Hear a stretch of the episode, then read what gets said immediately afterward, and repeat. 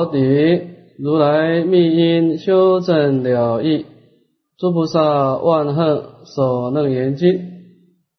见愿法师慈悲，诸位法师、诸位同学，阿弥陀佛。阿弥陀佛。请大家打开讲义第六十一面，毁时破和合不和合疑余显见性离过劫非法尔现正。那么。本经的修学的重点啊，简单的讲，就是要修学守楞严王三昧。那么这个三昧的修学的一个心地法门啊，我维大师说啊，就是要我们能够经常的正念真如。那么我们在行菩萨道为什么要正念真如呢？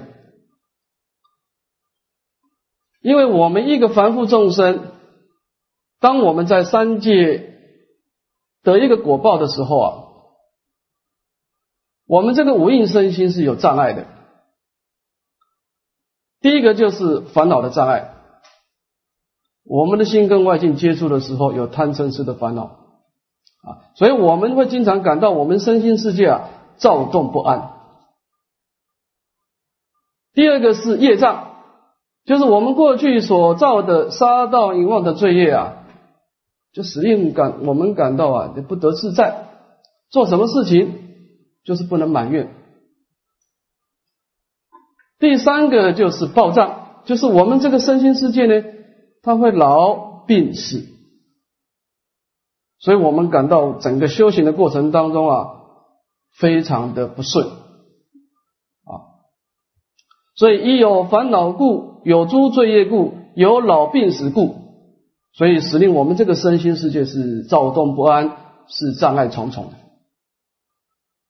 大概每一个人都有这种情况，但是我们的心当中可也有很多大乘的善根啊，所以我们善根被佛法的刺激启发起来的时候，我们也会发起菩提心。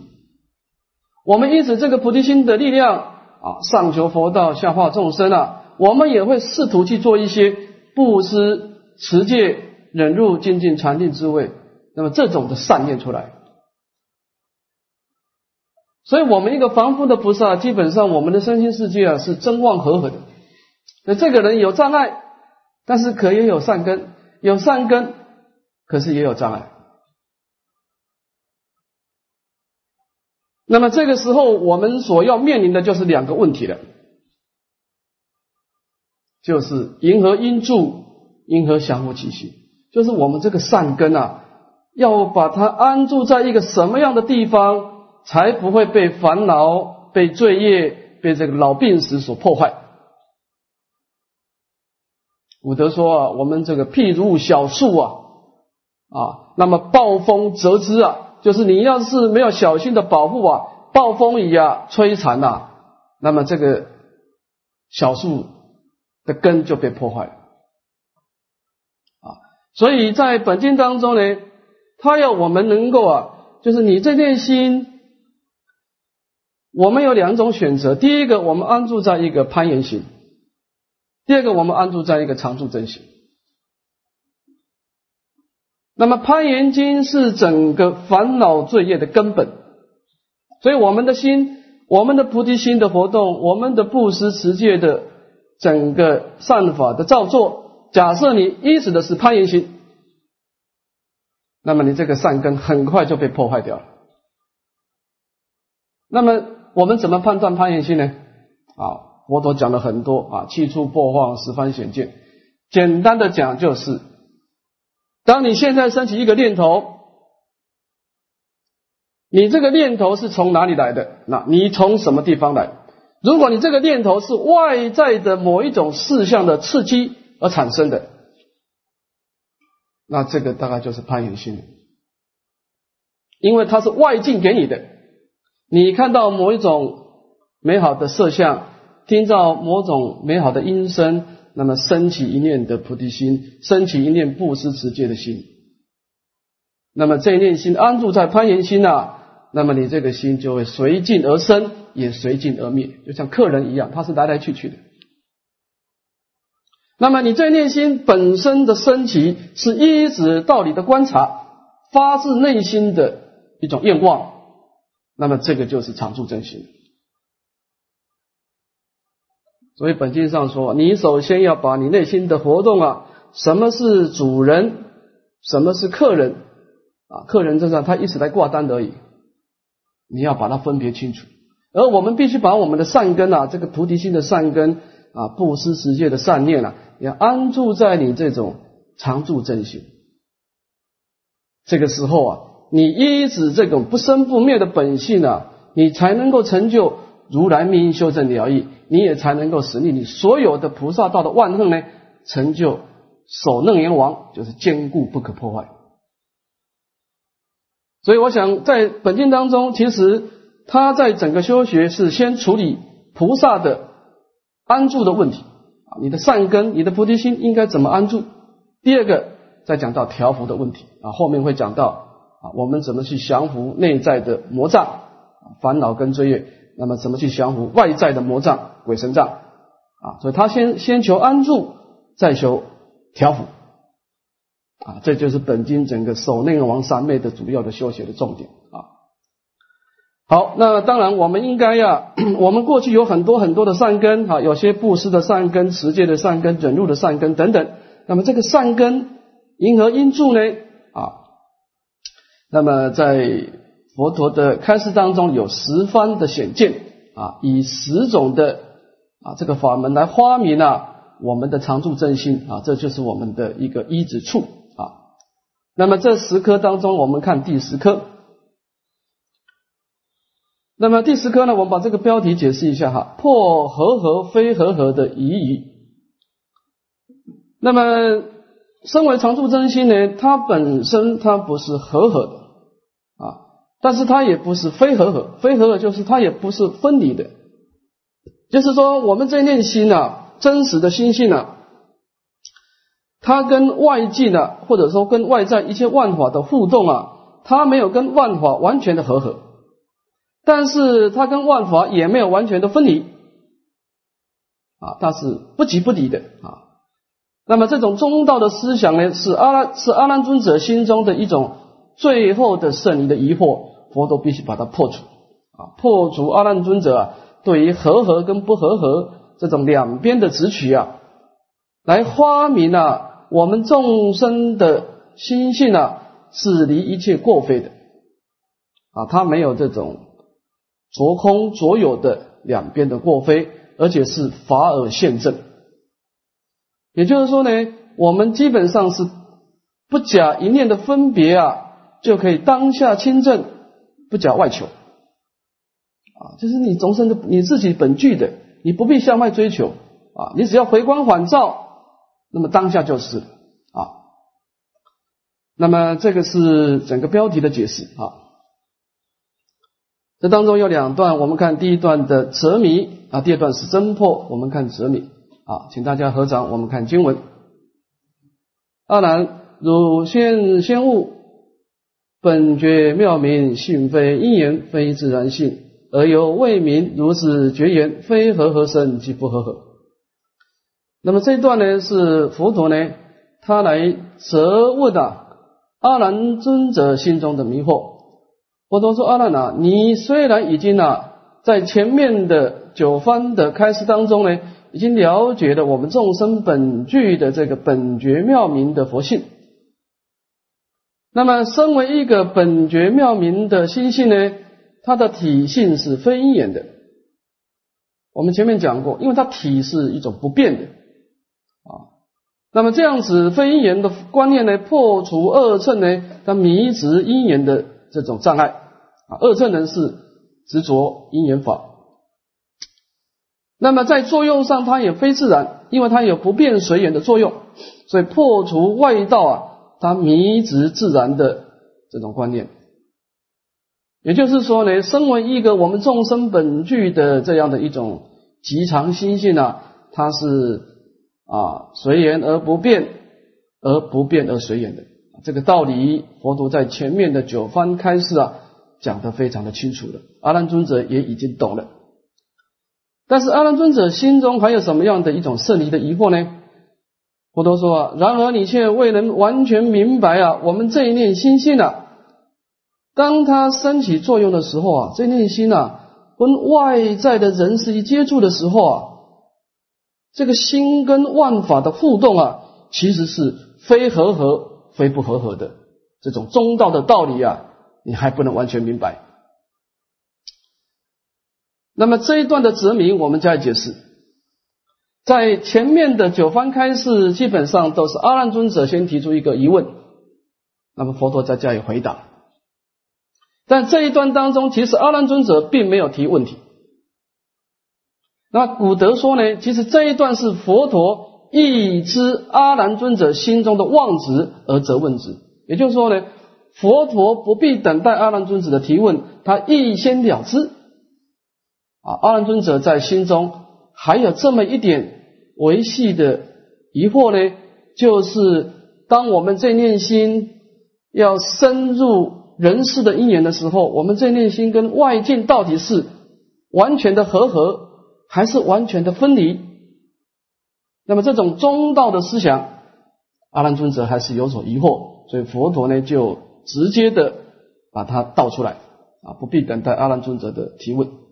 是这个意思。我们看第二段的侦破。那么佛陀既然责责问以后呢，就要把它加以真问跟破斥。这个地方分两段，第一段呢是破和合，第二段是破非和合啊。那么破和合呢，等于是破除因缘的意思啊，开显这个不变的体啊。这当中有两段，第一段是叠疑，第二正破。首先呢，那么佛陀呢就叠示阿难尊者心中的疑情。啊，我们看经文：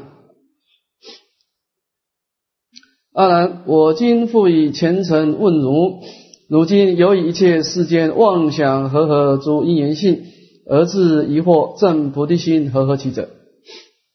佛陀说。我现在要开示这个非和合的道理啊，我还是要假借这个虔诚的因缘来问你。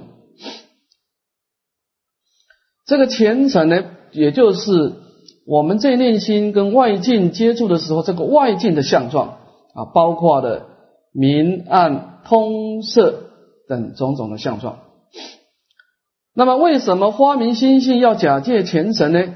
因为我们心性是无形无相的，假设不假借外在的明暗色空呢，它是不能加以显化的，所以它必须假借前尘来发明啊这个和合跟不和合的道理啊。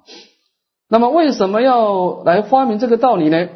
因为阿难尊者，你经过前面的开示啊。你心中还是一直一切世间的妄想执着啊？那你现在心中还是认为啊，我们这一念众生的心性啊，必须假借因缘的和合才能够升起。所以你心中还有一种疑惑呢，以为升起无上菩提心呢，是要假借外在的因缘才能升起。那么这个就是阿难尊者他最初的疑惑了。你看他最初他出家。佛陀说：“那你怎么出家的？”阿难尊者说：“我出家的时候所升起的菩提心呢，是看到佛陀三十二相深妙殊洁而出家。所以你这个菩提心是怎么样？看到一种身相的庄严而出家。那这个这个菩提心就很脆弱了，因为你看到佛陀三十二相，那万一佛陀变老了、变死了，这种你心中的相消失的时候。”那你出家的心就被破坏了，因为你随境而生，你自然会随境而死而破坏。你不是发自内心的对道理的思维而发起的菩提心，所以他这个时候还是认为啊，我菩提心的升起一定要假借外在因缘的和合才能升起。那么这一点，古德解释说呢，为什么发起菩提心不必假借外在因缘呢？我们可以直接从道理上思维而升起的，因为我们众生的极常心性呢，是本质具足，不假修德。其实我们每一个人内心当中啊，我们这内心呢，我们讲达望本空，自真本有。其实我们这内心本来就具足菩提心，就是本来就具足如来密因嘛。只是我们一再的受了妄想的干扰啊，心随妄转，如此而已嘛。啊，所以既然是我们众生本具的，那么就不必假借外在的和合。啊，也就是说呢。如果菩提心要假借外在的因缘和合，那凡夫没有一个人可以发起不真正的菩提心，那只有佛陀才有真正的菩提心，那就没有所谓的如来密因的这个道理，那众生就不能够成就这个成佛的密因了啊！所以这个地方呢，是说明为什么要破除啊这个非和合的道理啊，是因为啊。我们菩提心呢，是不必假借外在因缘就能够升起的，啊，是这个意思。好，我们看引二的正破，正破当中有两段，第一个破合，第二个破合。这个合跟合的道理啊，我们解释一下哈。第一个和呢，是说两个物质啊互相的掺杂，而失去了它原来的本质，叫做和。比方说，你拿一个面粉跟水，那么面粉跟水混在一起以后，掺杂以后呢，那就就变成一个面团了。它已经不是水了，它也不是面粉，这种情况叫做合啊，就互相的掺杂。那么第二种合呢，是一种两个物质的结合。但是没有失去本质。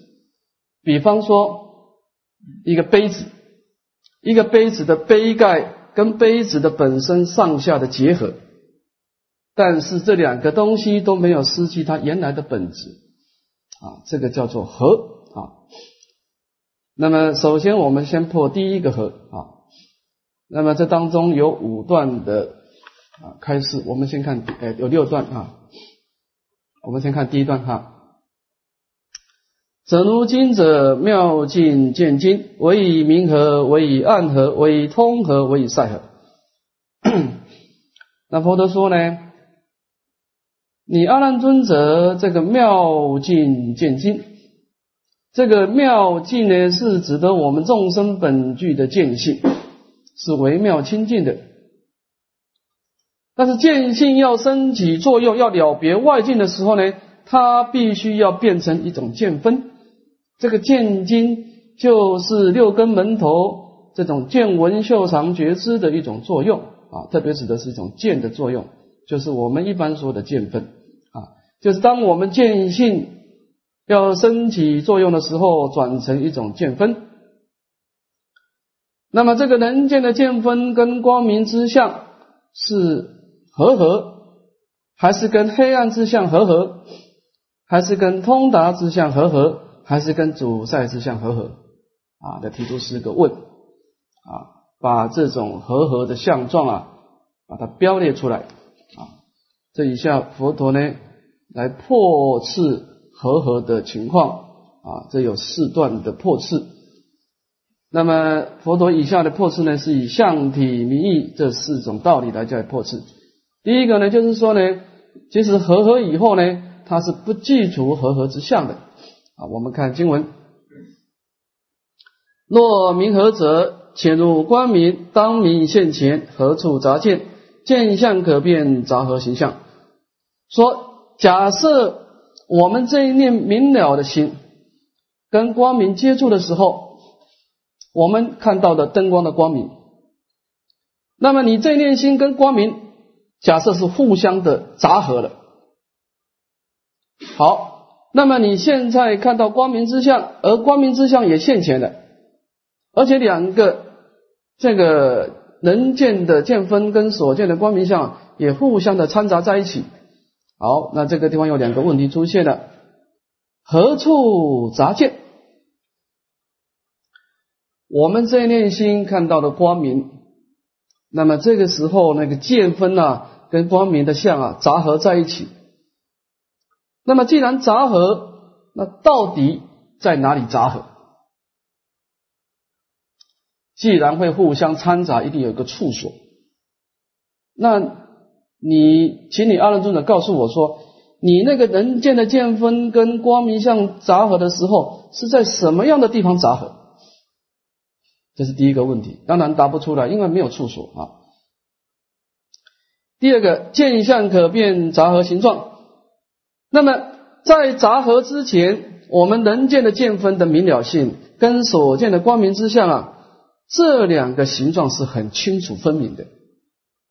你看，我们的心是心，光明是光明。但是当这两个杂合以后呢，形状改变。那请问变成什么形状？你说我这念心跟光明相杂合了，那么杂合以后已经失去它原来面目了。那么请问你变成什么相状？你可以倒出来吗？啊，所以也倒不出来。所以，从一个相状的观察，这个杂合是不合道理的。这第一个啊，不见合相啊。我们再看第二段啊，不具合体啊，就是这个体性也不合道理。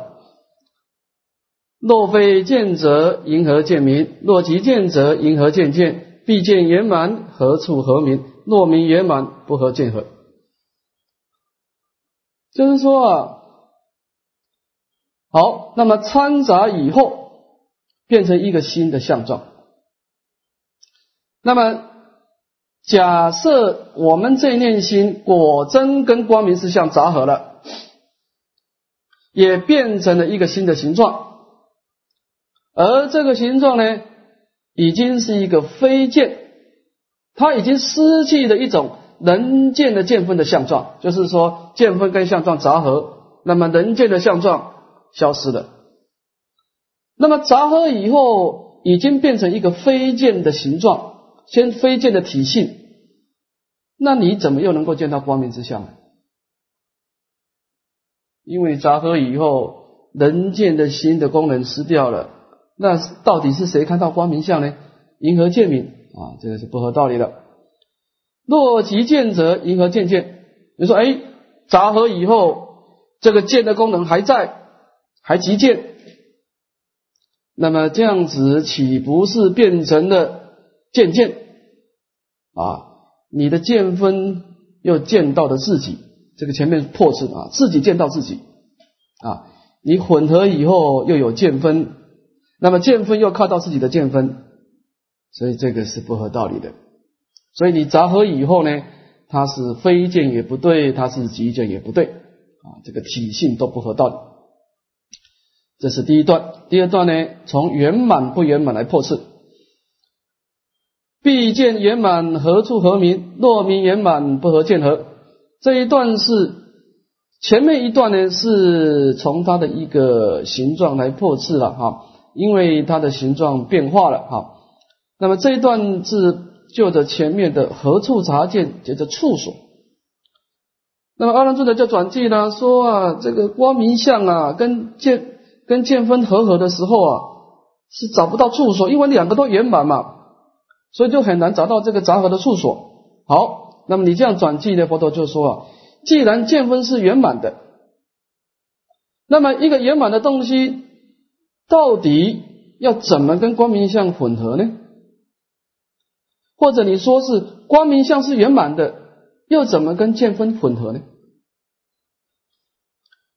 因为两个东西要加以混合，两个东西都必须是固定的形状，不能圆满。啊，你有多少量，它有多少量，再掺杂一起。如果说是光明相跟见分是圆满的，两个圆满的东西就不能够杂合了，这个体性不合道理啊。所以不管是从它的圆满不圆满的角度，或者是它掺杂以后它的体性。到底还有没有见分来说呢？都不合乎一个杂合的体系，不合乎杂合的体系啊。这是从体性上观察。第三个是不得名合名啊，这个名称也不合道理。就是说，我们在参杂之前呢，我们人间的见分跟光明之相啊，它的形状是不同的，名称也不同。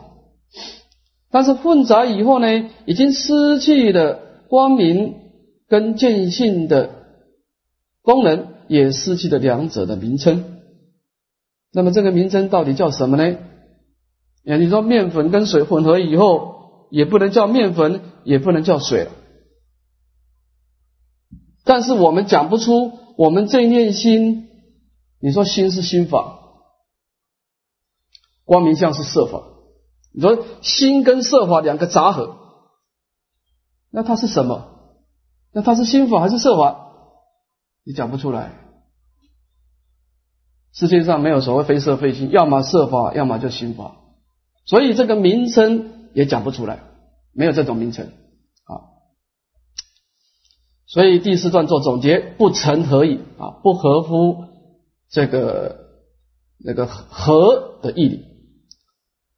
那么，既然我们混杂以后已经失掉了光明相跟这个见性的功能。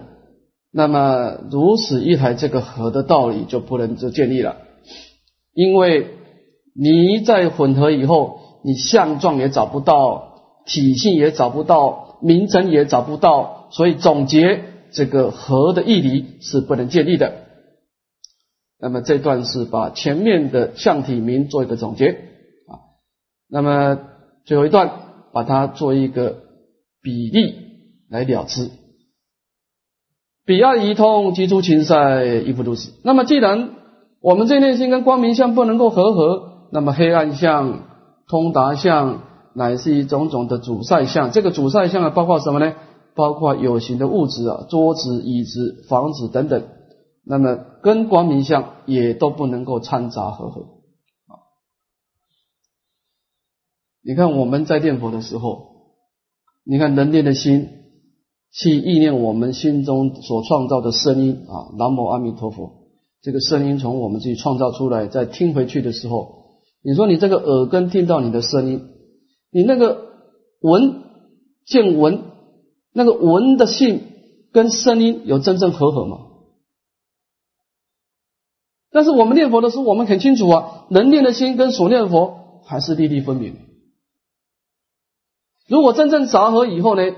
两个性质都要失掉，两个性质都要失掉啊！所以我们可以从实际的念佛的道理当中可以知道，我们心在在造作万法的时候是没有真正和合啊，这个观念很重要。我们大家说为什么不和合是很重要哈？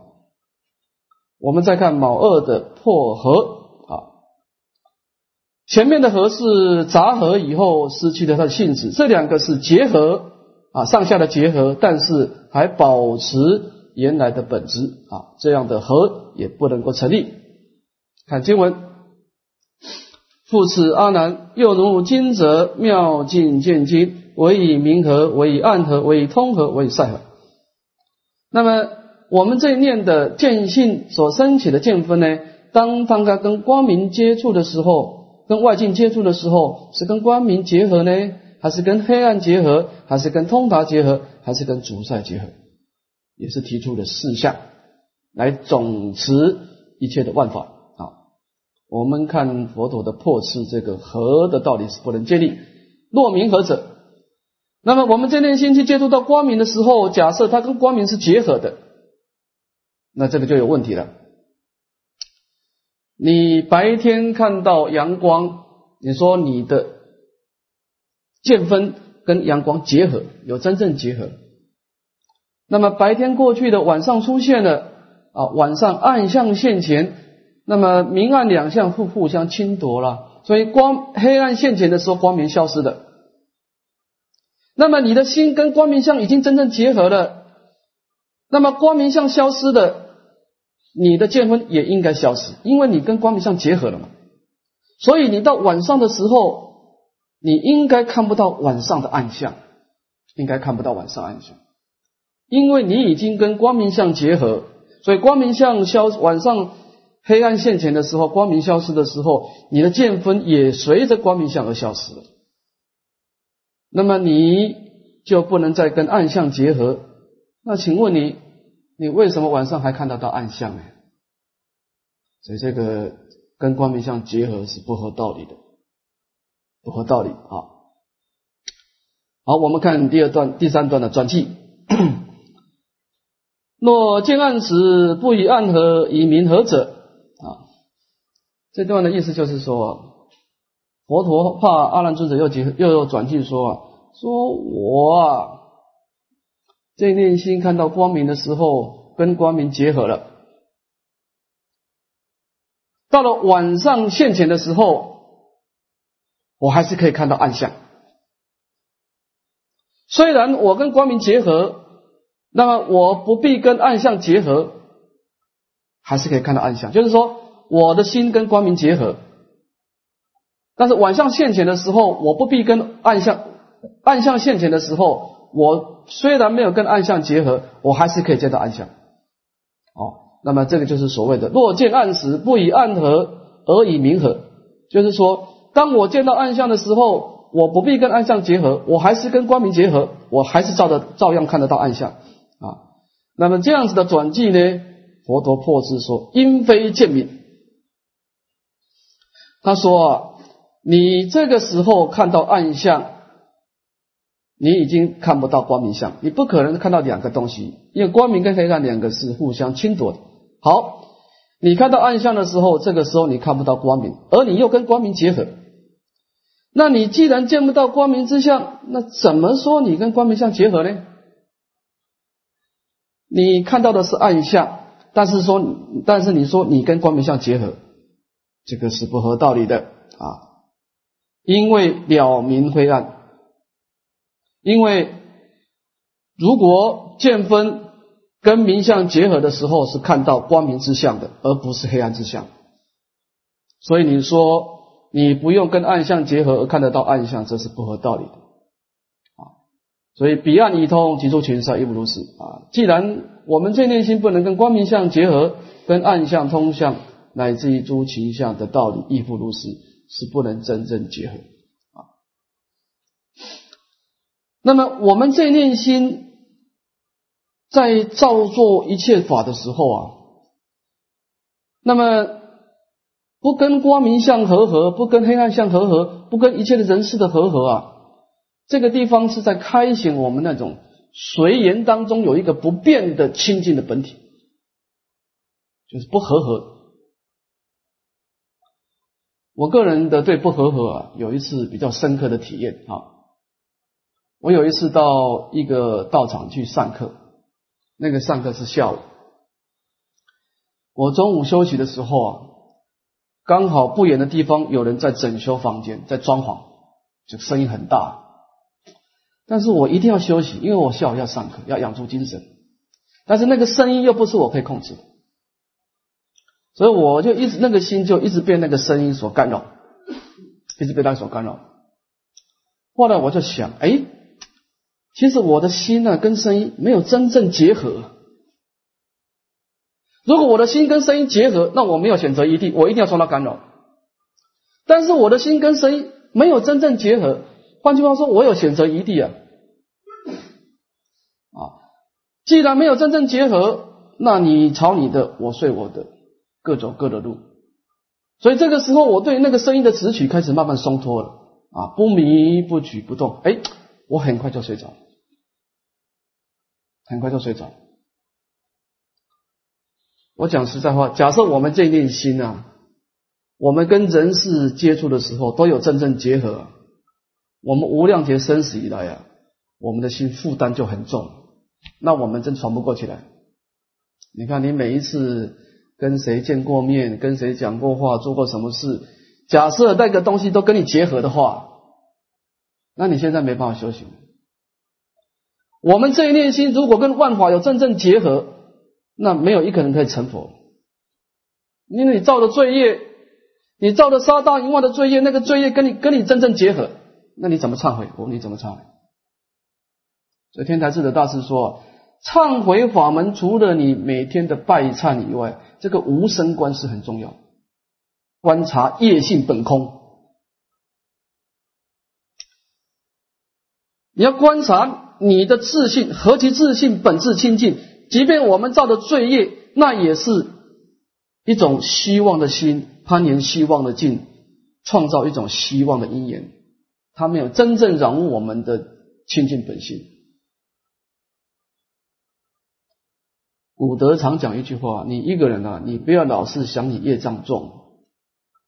你一天到晚想着你业障重啊，你只有一个结果，你果然业障很重，因为你一定要想他嘛，因为你一定要取着他，你一取着他，我们讲不迷不起不动，那你刚好相反，迷惑起着你就乱动。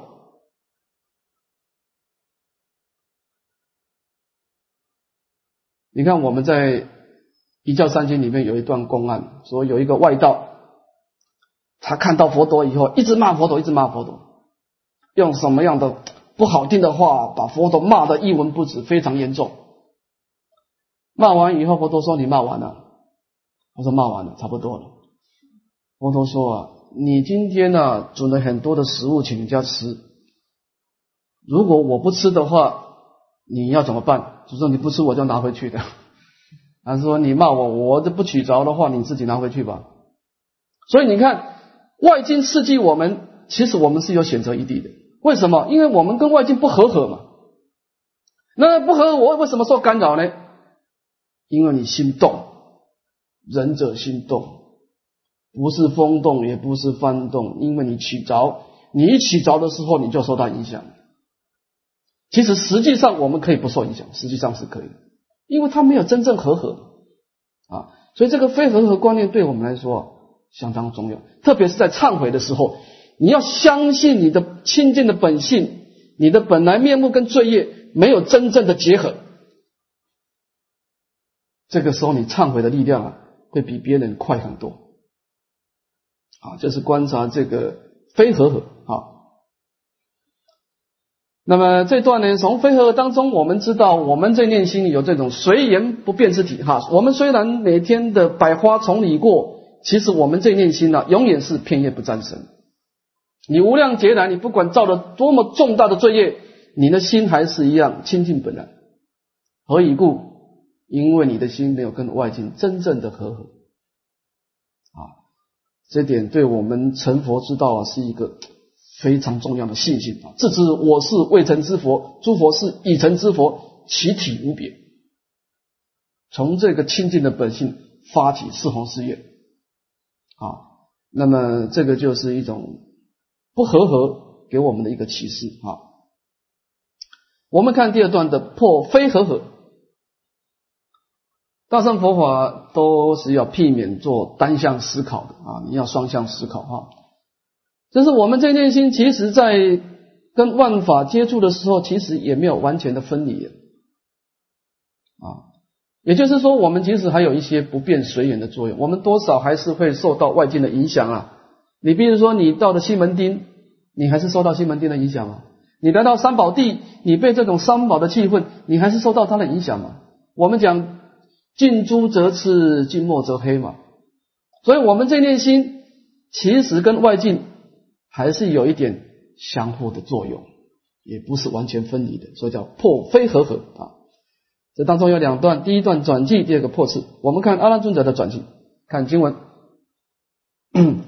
阿难白佛言：“世尊，如我思维此妙绝言，一柱成言，即心念力，非何何也？”那么阿难尊者经过佛陀前番的破次以后啊，他又产生了另外一个辗转的嫉妒啊，他说：“世尊啊。”你刚刚对我的开示啊，我也加以思维推度以后啊，我得到一个结论。这个结论是什么呢？说这个我们众生本具的这一念清净的觉性啊，当它升起作用的时候，变成了一个所谓的见相二分啊，能见的是心念力，所见的呢是种种的言尘啊，外在的沉静。那么这一念心念力的见分跟外境的层层言层接触的时候啊，难道是非和合耶？啊，所以这个阿难尊者的口气也不是很肯定啊，啊，就是虽然他经过的推度，但是他他意思说应该是不和合吧，啊，那么就请有有一种请佛陀来论来定夺的意思啊。那么前面佛陀破和合呢，是发明这种我们常住真心啊，这个不变之体啊。那么这一下破非和合呢，是显现他的随缘之用啊。那我们看引二的破次啊，破次当中分两段，第一个是破非合，第二个破非合啊。我们前面讲过，这个合啊是互相掺杂啊。那么这个非合的意思就是说，两个完全不互相掺杂，而且各居一处啊。水是水，面粉是面粉啊。水在东方，面粉在西方，各居一处，不互相掺杂。那么这样的道理也不存在啊，所以叫破非合。我们看第一段的举法标例，看经文。佛言：我今汝今又言绝非和合，我复问如。此妙见经非和合者，为非明和，为非暗合，为非通和，为非塞合。佛陀说啊，你现在又说出说出来啊，说我们这种啊清净的觉性啊，跟宇宙的万法是完全的分离的，是不合合的。那么我就问你一个道理了，说这样的一种见性，当它转成一个见分的时候。跟万法接触，假设是完全不合合的话，那么它到底是不跟明相合，还是不以暗相合，还是不以通相合，还是不以晒相合？啊，也是提出了四种的状况啊，把不合合的相状有四种。其实这个明暗通色就代表了所有的宇宙间的万法。啊，没有离开明暗通色这四种啊。好，我们啊先休息十分钟啊，再来继续说明。